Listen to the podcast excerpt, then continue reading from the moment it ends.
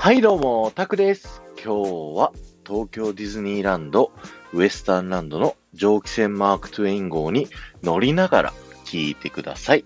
今日はですね、この蒸気船マークトゥエイン号にあるものがないっていうお話をしたいと思います。それはですね、救命ボートと救命胴衣ですね。この今皆さんが乗ってるボート、475人も乗ってるボートがですね、突然何かしらの機械トラブルで止まってしまったら、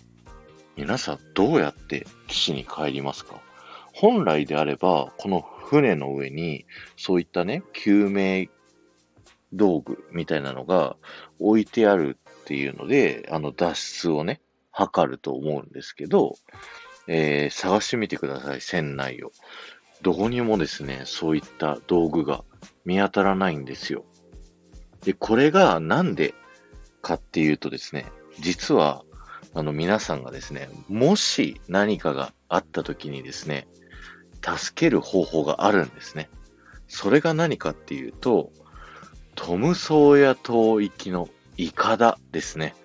こちらのイカダですね、あの、キャストの方が、あの、自由にですね、操作することが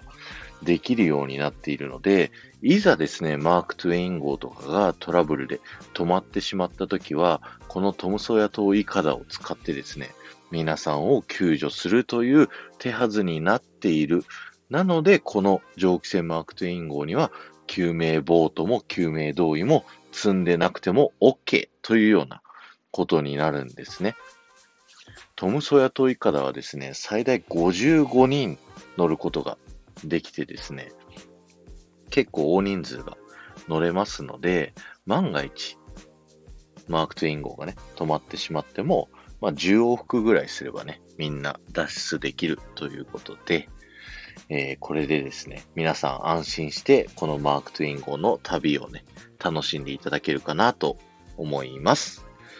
今日は終わりです。ありがとうございました。1万いいねを目指してます。この放送が面白いと思ったら、ぜひ、いいねボタンをポチッと押していただけると嬉しいです。また、前回の配信から今回の配信まででコメントいただいた方のお名前を呼びたいと思います。ことさん、京子さん、うさわディさん、埼玉のママさん、ハムさん、赤と白の水玉リボンさん、マモさん、アメリアさん、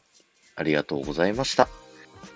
えー、おまけです。このマーク・トゥイン号を乗ってですね、終盤に差し掛かったあたり、えっ、とですね、ビッグサンダーマウンテンと同じ色の